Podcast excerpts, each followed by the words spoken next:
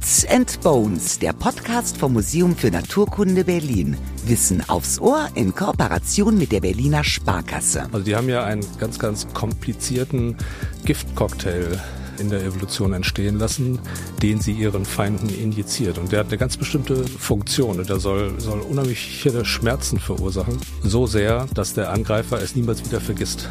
Wenn wir eins über Wespen wissen, dann das. Sie stechen. Aber wisst ihr, was sie noch alles können? Wie sie leben und arbeiten? Und warum es etliche Gründe gibt, sie mit anderen Augen zu sehen, so ganz ab von ihrem Ruf als lästige Störenfriede? Einer kennt die Gründe und das ist Professor Dr. Michael Ohl, Biologe und Insektenforscher. Ihr kennt ihn vielleicht schon aus unserer Folge Expeditionen zu den ersten ihrer Art, in der er aus seinem gleichnamigen Buch erzählt hat. Seitdem ist die Schreibmaschine nicht abgekühlt. Herausgekommen ist ein Buch über Wespen, passend eingebunden in Gelb. Es ist eine kleine Liebeserklärung an Sie, denn Michael forscht schon lange zu Ihnen. Ihr Artenreichtum fasziniert ihn. Ganz besonders aber die artenreiche Gruppe der Grabwespen. Zu denen gehört auch die Art namens Bienenwolf. Ihr könnt sie auf dem Folgen-Icon bewundern und im Buch dann nachlesen, warum die eigentlich so heißt. Genug geteased, jetzt geht's los. Natürlich mit unserem Lieblingshost des Podcasts, Lukas Klaschinski. Ich kenne niemanden, der Wespen so richtig gerne hat. Aber am Ende der Folge wird sich das hoffentlich ändern. Michael, schön, dass du da bist. Hallo Lukas, ja, schön, dass ich hier sein darf. Kannst du den schlechten Ruf der Wespen verstehen?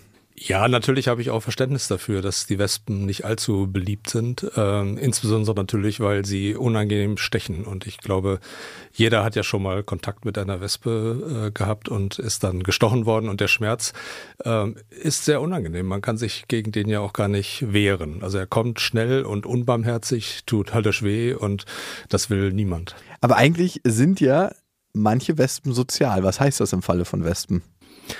Ja, es gibt eine ganze Menge Wespenarten, die sozial leben. Sozial bedeutet, dass sie in einem Staat mit sehr vielen Schwestern leben. Das sind alles Schwestern miteinander, also sind genetisch miteinander verwandt und eigentlich auch Weibchen. Und die leben zusammen mit einer, in manchen Fällen auch mehreren Königinnen. Und nur diese Königin die hat das Recht, Eier zu legen. Und sie legt auch nur Eier, während die Arbeiterinnen alle um sie herum wuseln äh, und bestimmte Funktionen übernehmen. Also sie, sie äh, tragen Nahrung ein, sie beschützen das Nest natürlich. Das ist mhm. die Sache mit dem Stich auch. Mhm. Ne? Die, äh, dafür verwenden sie ja ihren Stachel, um das Nest unter anderem zu verteidigen. Und sie bauen das Nest überhaupt, äh, reparieren das Nest. Also gibt es eine ganze Menge Aufgaben, die die übernehmen. Und das macht so ein soziales Wespennest aus. Aber wissen die eigentlich, welche Aufgaben sie erfüllen müssen? Also wer weiß ich, ich bin eine Arbeiterwespe, wenn ich geboren werde? Also da gibt es unterschiedliche Steuerungsmechanismen, aber es ist tatsächlich so, dass diese Wespen sich ihrer Aufgabe nicht bewusst sind, so wie wir das wahrscheinlich ja sind. Ähm, also die haben auch keinen, keine der Wespen, die an dem Bau eines Nestes beteiligt ist, hat den ganzen Plan, äh, auf den das hinausläuft, tatsächlich vor Augen sondern das, das funktioniert über Steuerungsmechanismen, zum Teil durch äh, bestimmte Pheromone, die die Königin zu bestimmten Zeiten des Jahres abgibt. Das führt zu bestimmten Verhaltensänderungen bei den Weibchen, also bei den Arbeiterinnen. Ein schönes Beispiel ist der Bau des Nestes selber. Wenn eine, so ein, so ein typisches Nest einer sozialen Wespe besteht ja aus einem Papiermaché. Also das heißt, die kratzen mit ihren Mundwerkzeugen altes Holz irgendwo ab, von der Parkbank oder einem Pfahl oder so, zerkauen das mit Speichel und tragen dieses Papiermaché-Kügelchen dann zum Nest, damit es dort verarbeitet werden kann. Und wenn sie dort ankommen und es sofort eine andere Arbeiterin da, die ihr das Kügelchen abnimmt, um es weiter zu verarbeiten, ist das für diese Arbeiterin das Signal, wieder loszufliegen und ein neues Kügelchen zu besorgen. Wenn das aber langsam passiert oder gar nicht, ist das wiederum ein Signal für sie, dass gerade kein Bedarf an diesem Baumaterial besteht. Und über solche Mechanismen wird der Bau dieses Nestes äh, selbst organisiert gesteuert. Klingt wie so eine riesengroße Marktwirtschaft, wo keiner ganz genau Bescheid weiß, aber trotzdem jeder seine Arbeit ausführt. Ja, wahrscheinlich ist das so. das klingt schon wahnsinnig faszinierend. Was fasziniert dich besonders an Wespen? Du bist ja noch tausendmal tiefer in das Thema eingestiegen. Ja, ich finde es total faszinierend, dass ähm, die Wespen und die Bienen natürlich auch, die ja nah miteinander verwandt sind, dass die im Laufe der Evolution verstanden haben, dass Schmerzempfinden von Säugetieren und anderen Wirbeltieren in dieser effektiven Weise auszunutzen. Also die haben ja einen ganz, ganz komplizierten Giftcocktail in der Evolution entstehen lassen, den sie ihren Feinden injiziert. Und der hat eine ganz bestimmte Funktion. Der soll, soll unheimliche Schmerzen verursachen. So sehr, dass der Angreifer es niemals wieder vergisst. Es führt ja nicht zum Tod, sondern tatsächlich nur zum Schmerz.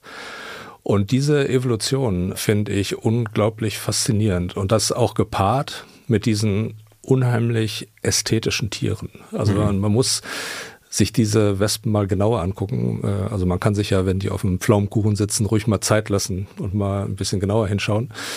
Dann wird man sehen, dass es ein, ein komplexer, farbenfroher und wirklich unheimlich schöner Körperbau ist, den diese Wespen haben. Ja, auf den Körperbau kommen wir später nochmal zu sprechen. Erstmal, welche Arten leben denn bei uns in Deutschland, beziehungsweise, beziehungsweise welche sind die, die uns im Sommer so oft begegnen?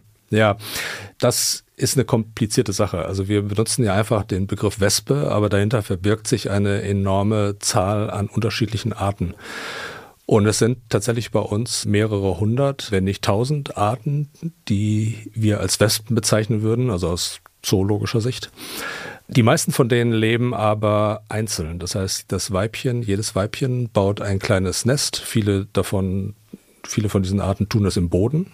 Das heißt, sie graben einfach einen Gang, von dem so kleine Zellen nach rechts und links abgehen und dort legt sie die Nahrung für ihre Larven rein legt ein Ei drauf, verschließt das Nest und das war's. Die kümmert sich nicht um ihre Brut.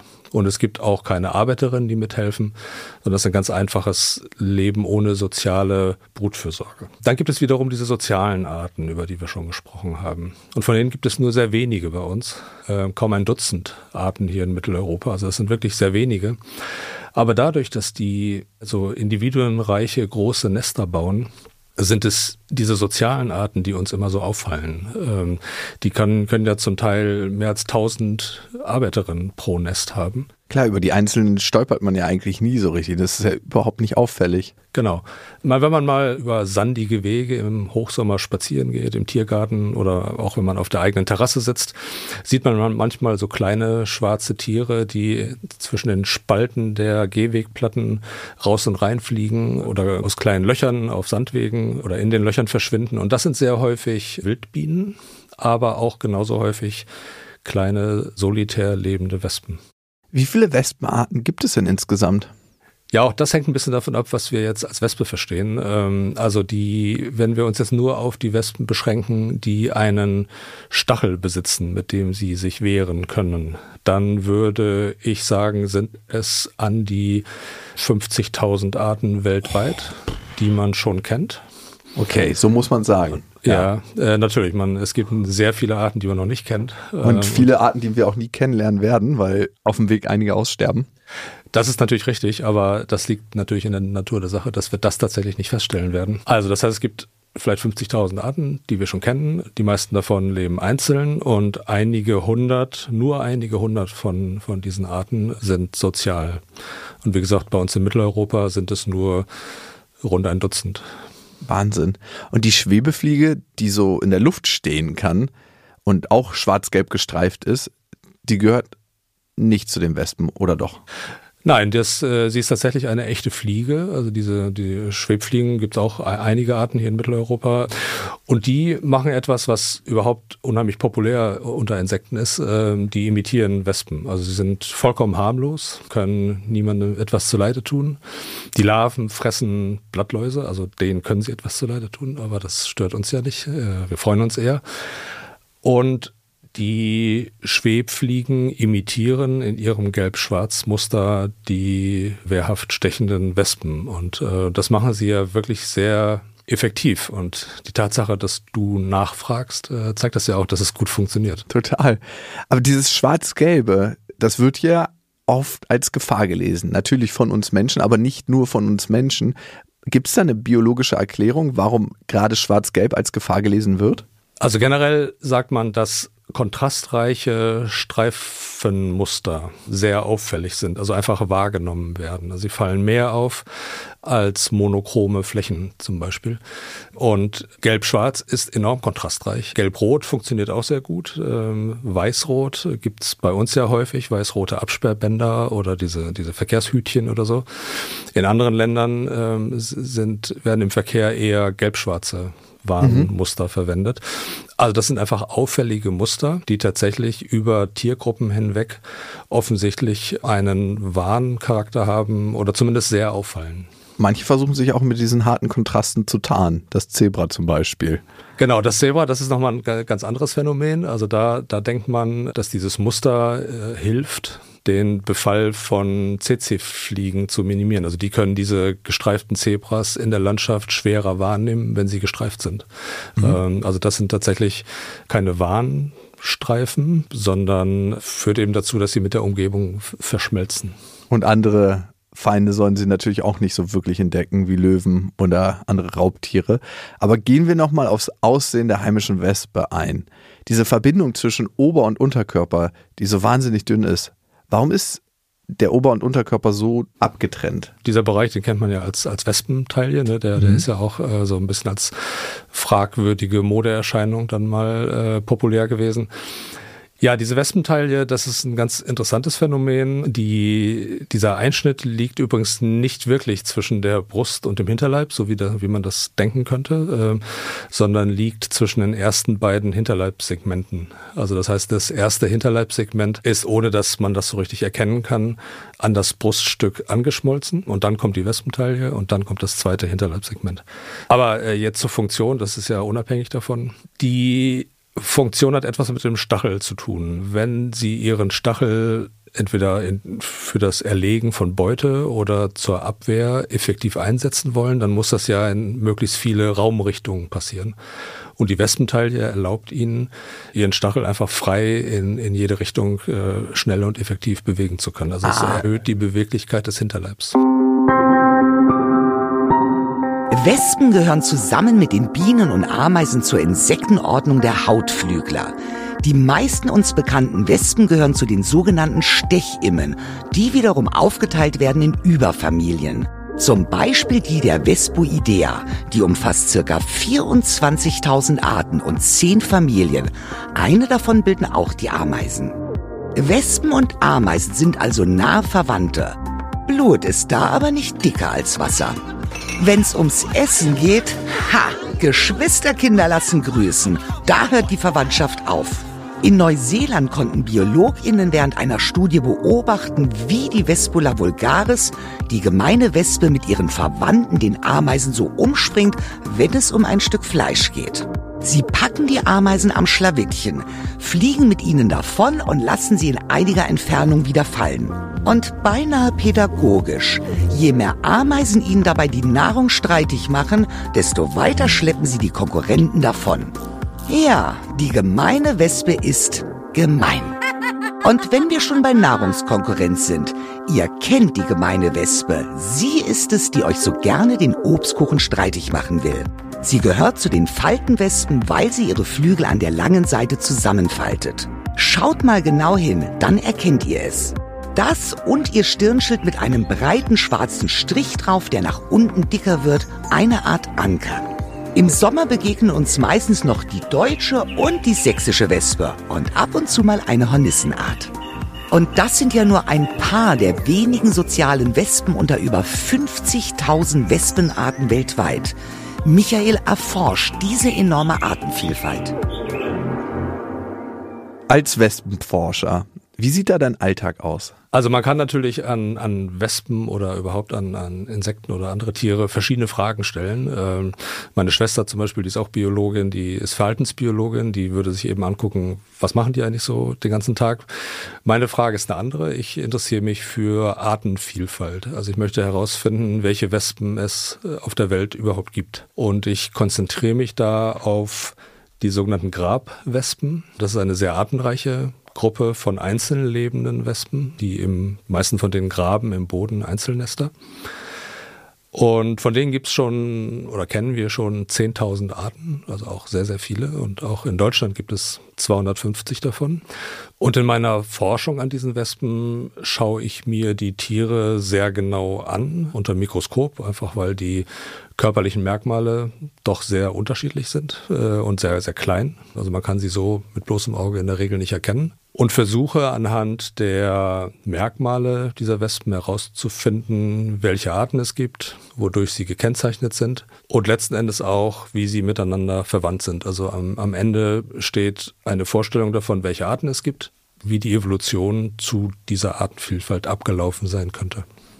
Und es klingt irgendwie nach einer Arbeit, speziell falls du Exemplare fängst, äh, auf Knien, weil wenn die im Erdreich irgendwo sind, dann musst du ja wahrscheinlich knien. Fängst du überhaupt Exemplare und äh, stimmt da meine Vorstellung?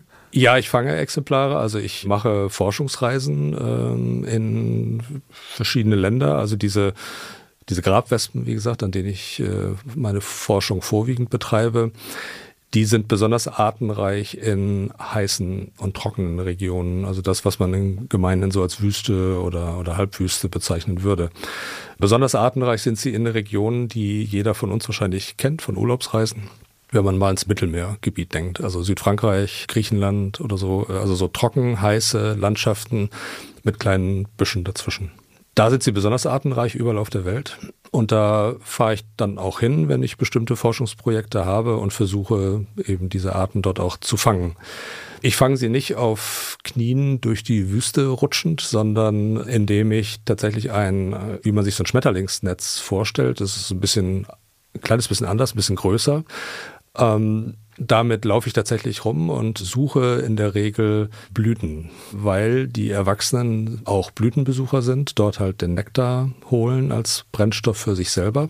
Und wenn man in der Wüste ist, versammeln sich häufig die Arten, die dort vorkommen, an diesen Blüten und dann kann man sich daneben stellen und äh, die mit so einem Netz dann, äh, ein bisschen Übung kann man die dann fangen. Und da musst du die irgendwann wieder aus dem Netz rausholen. Wie oft wurdest du in deinem Leben gestochen? Tatsächlich werde ich nicht sehr häufig gestochen. Also man kann oder ich äh, habe das Verhalten der Wespen einzuschätzen gelernt. Also die, wenn die im Netz sind, dann ähm, macht man das so, dass man diesen, die Spitze von diesem Netzbeutel von außen mit einer Hand äh, hochhält Richtung Sonne oder Richtung Himmel und die Wespen versuchen dann in diese Richtung zu entkommen. Man kennt das ja auch von Fliegen in der Wohnung. Die fliegen immer Richtung Fenster und stotzen da immer wieder gegen, bis sie irgendwann sterben oder eben rauskommen. Und die Wespen fliegen also dann hoch in den Netzbeutel Richtung, Richtung Sonne in der Hoffnung auf Freiheit. Und dann sind sie eben oben in der Spitze und dann kann ich mit der anderen Hand in diesen Netzbeutel mit einem Gläschen greifen und die da rein buxieren. Ah, okay. Und Klar, du wurdest aber trotzdem schon mal gestochen, ne? Ach so, ja, das, ich werde schon hin und wieder mal gestochen, aber eigentlich immer nur dann, wenn ich unvorsichtig bin oder tollpatschig oder so. Also man kann das wirklich vermeiden, wenn man sich Mühe gibt. Und ich, ich mag das Stechen genauso wenig oder das gestochen werden genauso wenig äh, wie andere Menschen. Also ich werde nicht gerne gestochen. Ähm, ist auch nichts, woran man sich gewöhnt, ne? Also ich gewöhne mich daran nicht. Nee, ich finde, äh, ich, meistens ärgere ich mich dann auch, weil ich weiß, dass es an mir lag. Die Wespe verteidigt sich ja tatsächlich nur. Ähm, aber mit ein bisschen Geschick kann ich das ziemlich gut vermeiden. Wir hatten ja mal in der Folge Ohne Insekten sterben auch die Schmidtsche Schmerzskala erwähnt. Kannst du noch mal erklären, was es mit der auf sich hat? Ja, das ist ein Kollege von mir, der, der auch an einzeln lebenden Wespen arbeitet in den, in den USA, Justin Schmidt. Der hat sich im Laufe seines Wissenschaftlerlebens von über oder an die 100 verschiedenen Wespen, Bienen und Ameisenarten stechen lassen. Er ist sehr häufig gefragt worden, ob er das eigentlich absichtlich gemacht hat. Er sagt immer, dass er das nicht absichtlich gemacht hat, sondern einfach das nebenbei mhm. hingenommen hat, dass es passiert. Ähm, aber auf jeden Gibt's Fall keine er, Präferenzen. Genau, hat er die persönliche Erfahrung von sehr, sehr vielen verschiedenen Stichen oder von verschiedenen Arten gemacht. Und er hat dann irgendwann mal auf diesen Erfahrungen oder aus diesen Erfahrungen eine Skala entworfen, die von eins bis vier reicht. Eins ist der schwächste äh, Schmerz, den man spürt, wenn man gestochen wird. Vier ist äh, ein unfasslicher Schmerz, äh, der einem wirklich äh, die Sinne raubt. Und er hat dieses, diese verschiedenen Stufen in so blumigen Worten beschrieben. Da kommen so Begriffe vor wie glühender Nagel, den man sich in die Ferse tritt Oh. oder, oder, oh oder dergleichen. Man hat direkt Äh, eine Vorstellung. Ich finde es immer so faszinierend als Psychologe, wie wahnsinnig akkurat und doch äh, gefühlbringend unsere Worte und unsere Sprache sind. Da kann man so immer die direkte Verbindung zwischen Vorstellung, Gedanken und ja, Gefühl feststellen. Mhm. Ja, das hat er im Grunde auch aufgegriffen und äh, hat eben jetzt gar, sich gar nicht versucht, das zu objektivieren, sondern er hat tatsächlich ganz ähm, persönliche Beschreibungen, also auch diese, diese blumigen Beschreibungen verwendet, um diesem, diesem Schmerz Ausdruck zu verleihen. Und unsere heimische Wespe, wo steht die auf der Schmerzskala? Vielleicht auch im Vergleich zur Honigbiene? Ich wurde von beiden schon gestochen, aber ich weiß nicht mehr, was schmerzhafter war. Ja, also das, das persönliche Schmerzempfinden hängt ja auch noch von anderen Dingen ab, ähm, nämlich von der Körperstelle, an der man gestochen wird. Ähm, Ah, das, ist ja, ja, das ist ja ganz entscheidend. Ähm, und das, das weiß man ja vielleicht auch, dass es an unterschiedlichen Stellen unterschiedlich wehtut. Und Ähm, verschiedene Rezeptoren gibt oder eine, die Dichte an Rezeptoren ja, ist unterschiedlich. Genau, genau. Und äh, dazu gab es auch, äh, wenn ich das mal einschieben kann, eine, eine andere Studie. Da hat jemand sich mal äh, gezielt an verschiedenen Körperstellen von Honigbienen stechen lassen. Einmal von den Zehen bis zum Scheitel, einmal hoch und runter. Gott. und das äh, auch mehrfach in bestimmten Abständen und hat dann versucht, herauszubekommen, wo es eigentlich am unangenehmsten ist. Ähm, die unangenehmste Stelle, ähm, ich, ich glaube, dass wahrscheinlich viele mir zustimmen würden, auch wenn sie darauf nicht gekommen wären, ist der Nasenrand.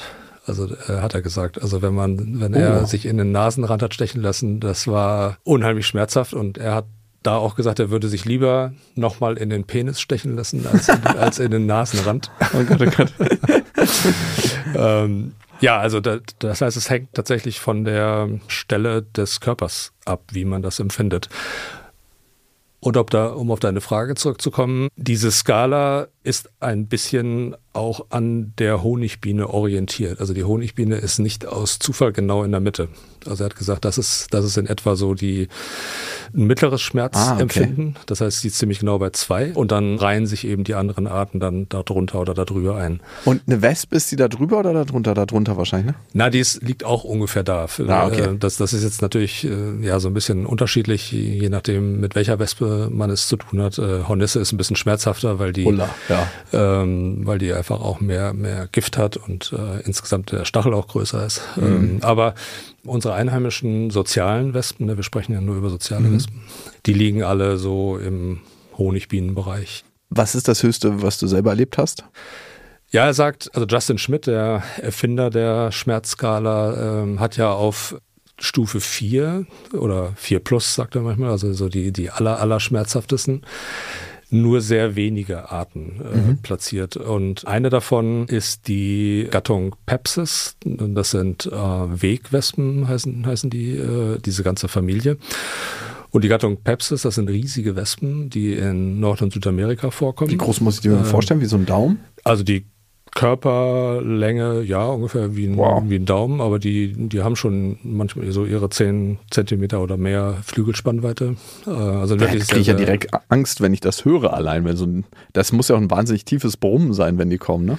Ja, ähm, das, das ist schon so, aber sie fliegen recht gemächlich durch die Gegend. Also sie haben es nicht sehr eilig, diese großen Tiere, sind eben auch gut geschützt, weil sie so verheerend stechen können. Und diese Pepsis, ähm, die jagen, also sind auch einzellebende Wespen, die jagen Vogelspinnen für ihren Nachwuchs. Und da gibt es auch ganz spektakuläre YouTube-Videos, Kampf Pepsis gegen Vogelspinne und so. Das ist äh, sehr häufig gefilmt worden. Das ist wirklich sehr, sehr interessant. Und deren Stich gilt als der schmerzhafteste oder mit der schmerzhafteste Stich unter allen stechenden Wespen. Justin Schmidt wird immer wieder gefragt, was muss man eigentlich tun, wenn man von so einer Wespe gestochen wird, von so einer Pepsis. Und er sagt er immer hinlegen und schreien.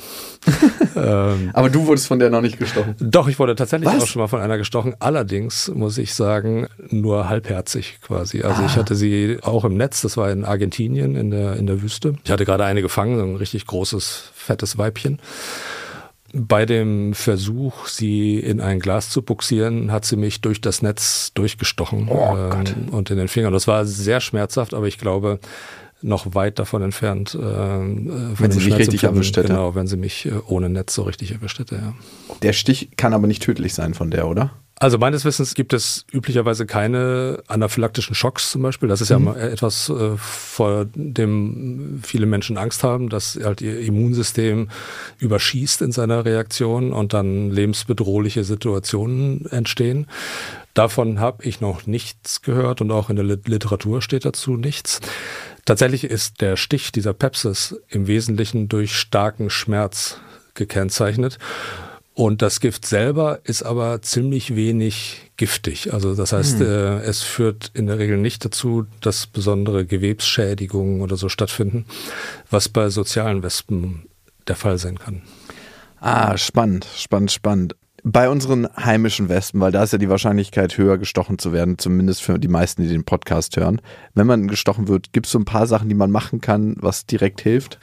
Ja, da gibt es allerlei Hausmittel und im Grunde treffen die eigentlich auch zu. Also das heißt, das, was man machen kann, ist kühlen. Viele dieser Hausmittelchen wie Zwiebel aufschneiden und drauflegen und so, die, das hat im Grunde genau diesen Effekt. Also es soll mhm. lokal kühlen und äh, damit den Schmerz auch lindern. Wenn man sehr schnell ist, kann man auch durch lokale Hitze versuchen, ähm, das Gift zu zerstören. Also es gibt dafür auch extra äh, solche Stifte, die man dann auf diese Stichstelle draufsetzt. Mhm. Und wenn man dann oben drauf drückt, dann wird punktuell Hitze erzeugt. Und das soll dieses Gift tatsächlich zersetzen. Äh, das ah. sind ja Eiweiße, mhm, die, die mhm. auf Hitze reagieren. Und es gibt den Tipp auch, einen Teelöffel zum Beispiel über einer Kerzenflamme heiß zu machen. Also natürlich nicht so heiß, dass man sich selber... Wurde gestochen, habe jetzt noch eine Verbrennung. genau. Ähm, das weiß ich aber nicht, ob das wirklich funktioniert. Aber mhm. es, also man kann solche, solche Stifte kaufen und müsste man vielleicht mal probieren. Gibt es ein Warnzeichen eigentlich, bevor sie stechen? Also am Nest auf jeden Fall. Also wenn man sich einem Nest nähert, kann man sehen, wie sich die Arbeiterinnen, also auch am, äh, an diesem Einflugloch, was sich an der Unterseite meist befindet, da sitzen immer Wächter, die darauf aufpassen, dass niemand Unbefugtes das Nest betritt.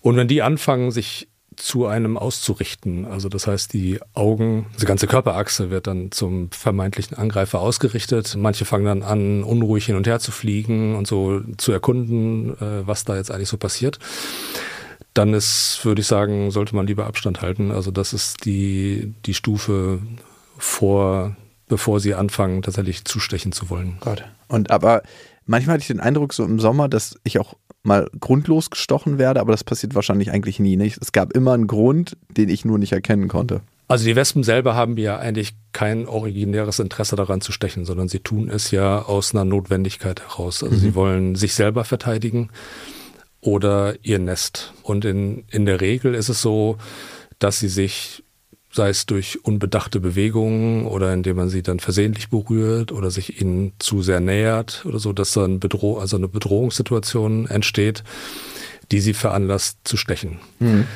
Man muss sich das ja auch so vorstellen, für die, für die Wespe ist das ein enormes Risiko, sich mit einem großen Säugetier, wie wir es sind, anzulegen. Total. Denn sie können dabei ja auch sterben. Und ähm, auch wenn sie selber keine Eier legen, sind sie eben doch Mitglied des des individuenreichen Staates und haben kein Interesse daran, sich ohne Not selber zu opfern. Mhm.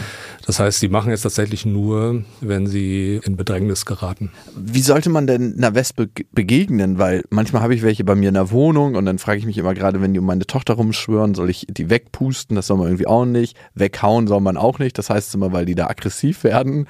Wie kann man damit umgehen dann? Ich habe ja nicht so ein Netz zu Hause wie du.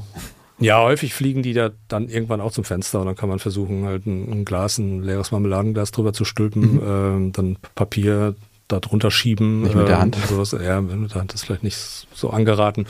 ähm, und dann sie vor die Tür setzen. Aber ja, wildes Herumfuchteln führt natürlich auch in der Regel nicht zum Erfolg, kann vielleicht tatsächlich auch eine Verteidigungsreaktion der Wespe hervorrufen.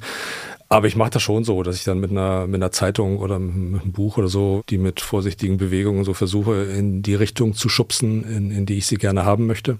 Mhm. Und dann irgendwann aus dem Fenster Schwierig wird es natürlich zum Beispiel auch bei, bei kleinen Kindern, wenn die dann irgendwie einen mit irgendwas Süßem verschmierten Mund haben oder so, dann kann das natürlich passieren, dass die, dass die Wespe auf der Suche nach süßen Sachen dann sich auch in Mundnähe auf so ein Kind setzt und dann eben versehentlich dann zusticht oder mhm. wenn man es versucht dann wegzufuchteln. Also das ist natürlich schwierig und da muss man natürlich aufpassen, dass einem sowas nicht passiert.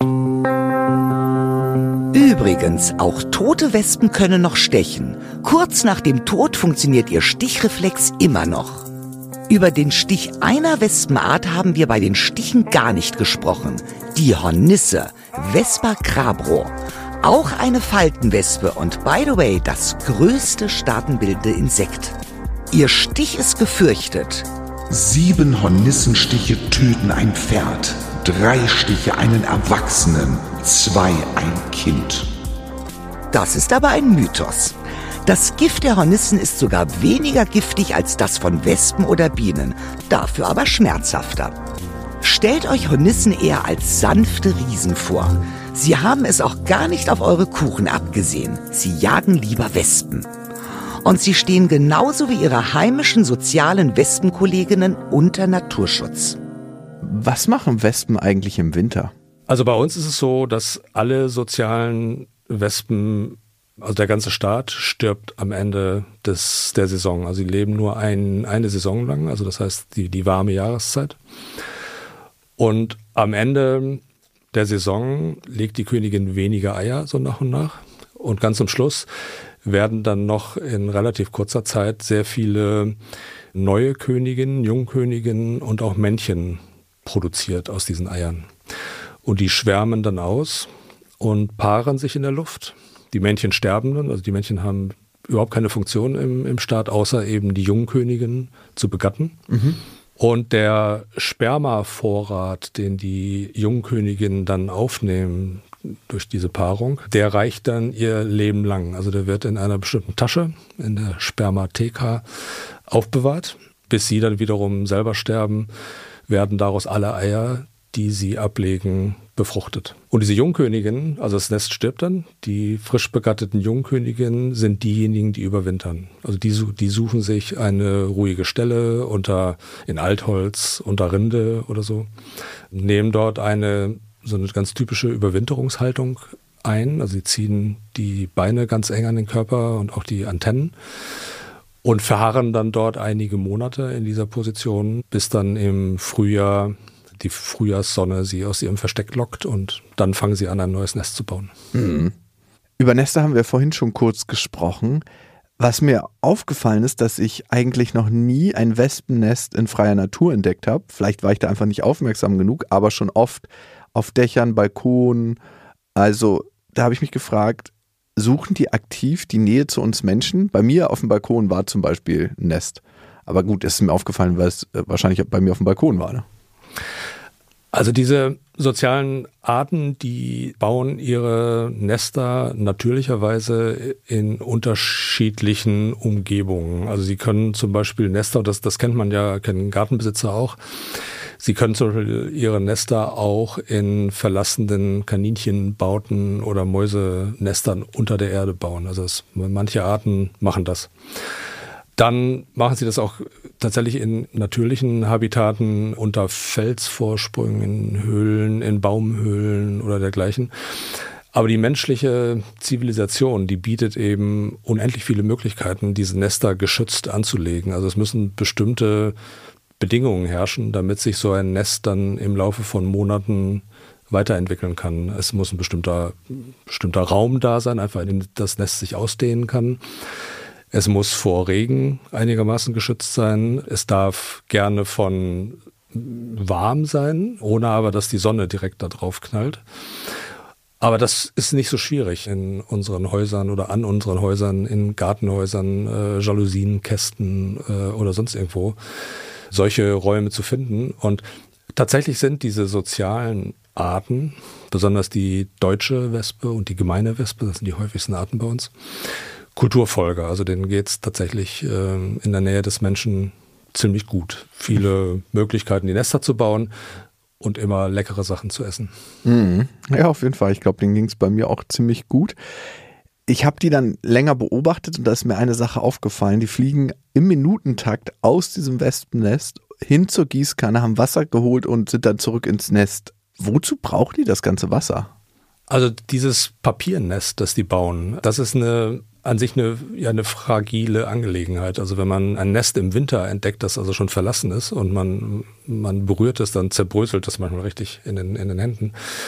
Was die Wespen tun im Laufe der, der Zeit ist, dass sie es ständig ausbessern mit neuen Papiermaché-Kügelchen, aber sie befeuchten das Papiermaterial des Nestes auch während des Bewohntes die ganze Zeit. Das heißt, sie holen Wasser zum Teil geben sie das Wasser auch an äh, andere Arbeiterinnen und auch an die Königin ab, aber sie benutzt es eben auch, um dieses Nest ein bisschen feucht zu halten, damit es äh, stabil bleibt. Wie gehe ich denn jetzt mit dem Wespennest um, wenn ich das bei mir finden sollte in der Nähe und merke, okay, ich kann hier nicht mehr auf den Balkon treten?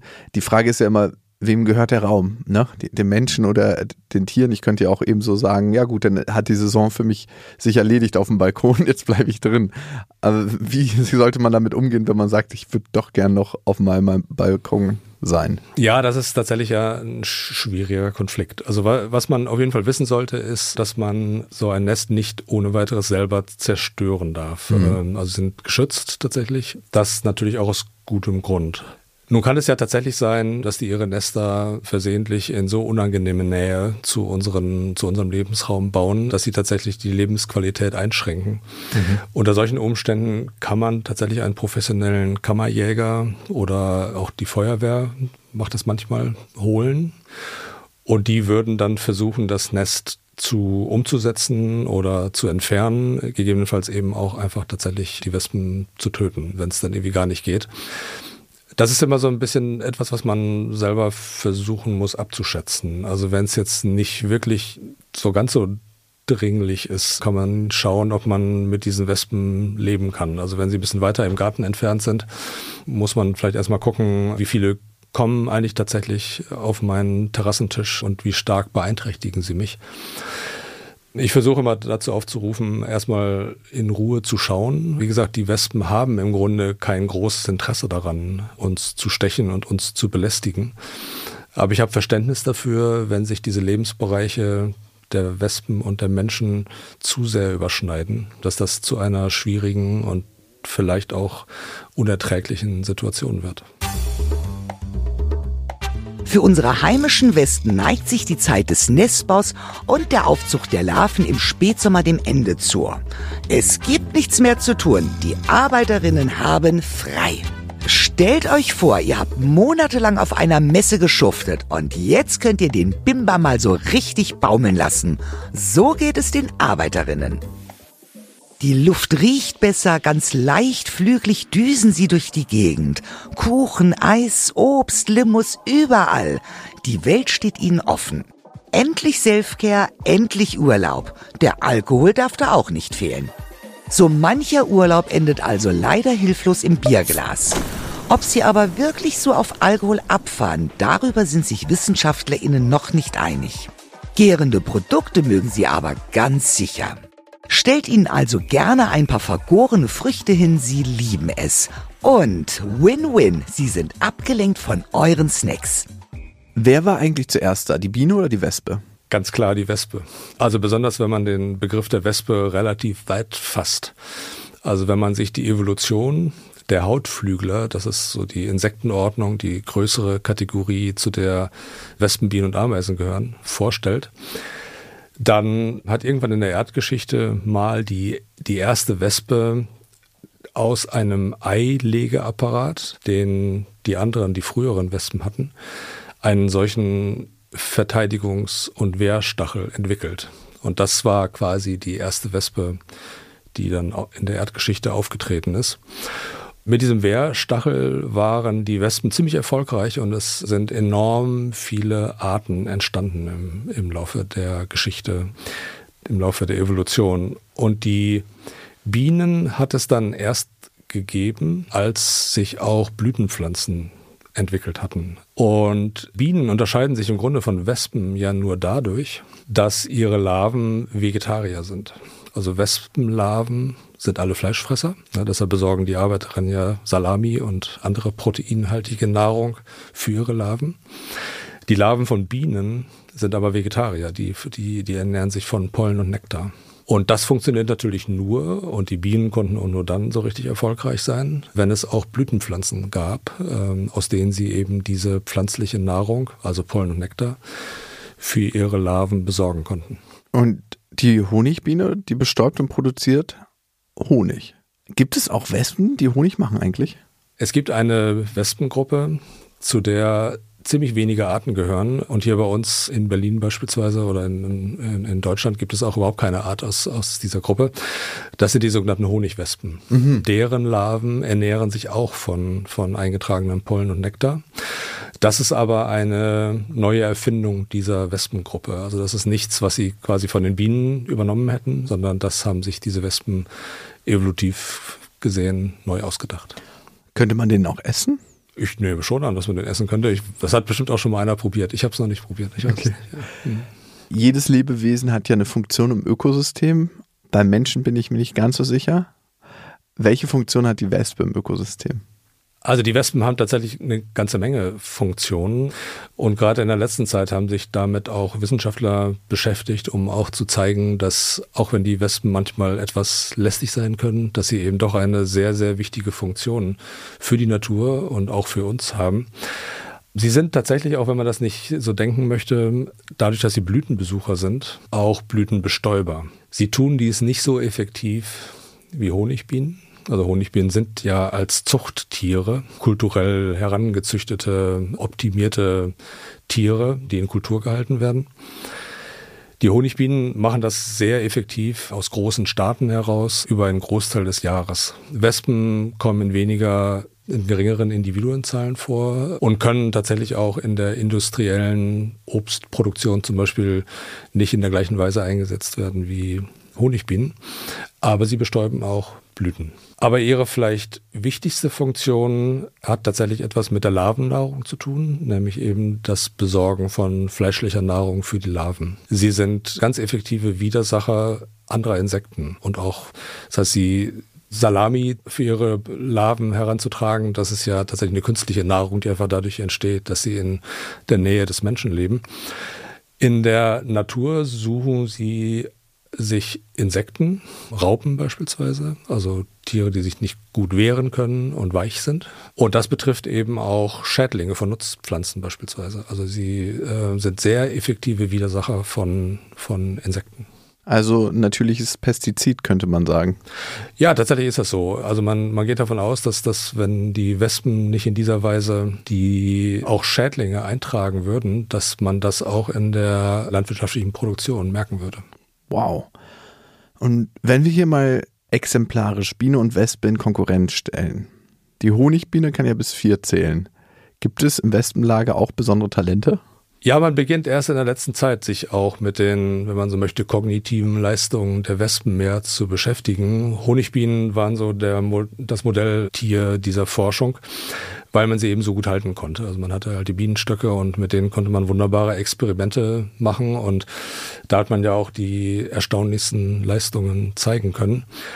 Bei den Wespen gibt es eine ganze Menge Dinge, die man inzwischen rausbekommen hat. Ein Beispiel ist vielleicht, dass bei bestimmten sozialen Arten, bei den sogenannten Feldwespen, die es bei uns auch gibt. Die bauen sehr viel einfachere Nester ohne Hülle drumherum. Die hängen so frei in der Vegetation. Auch jetzt fliegen schon hier in Berlin ganz viele von diesen Feldwespen rum. Die lassen die Beine immer so hängen, da kann man sie ja nicht ganz gut dran erkennen.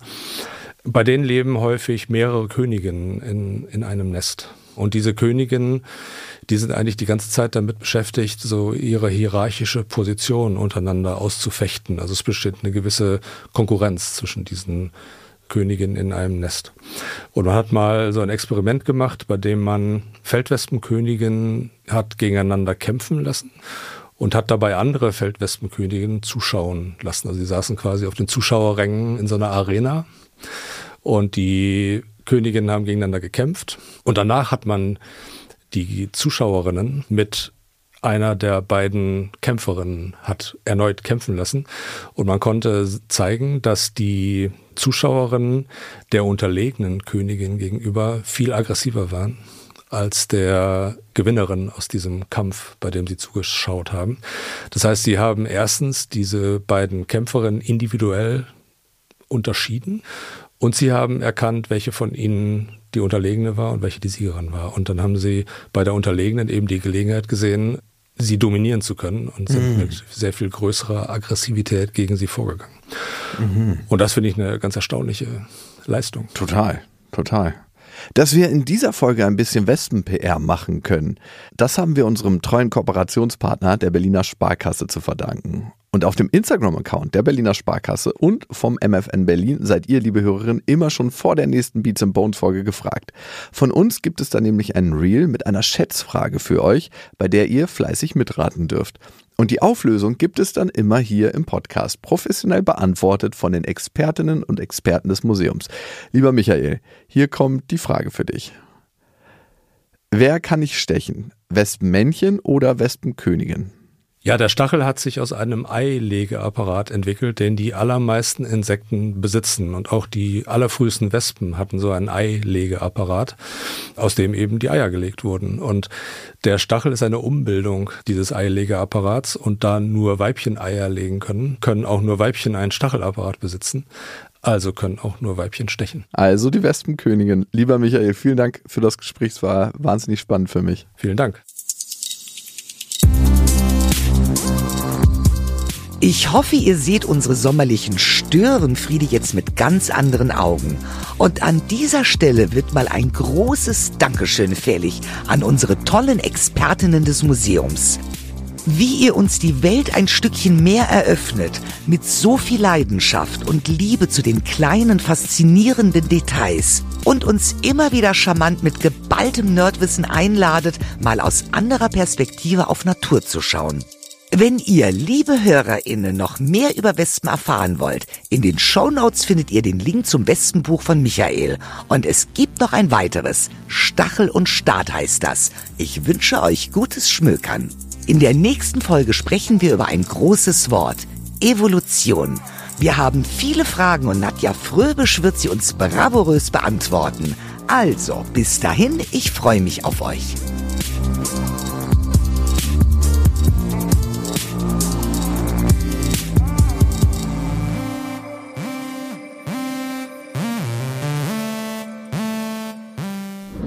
In freundlicher Produktionsunterstützung der Auf die Ohren GmbH.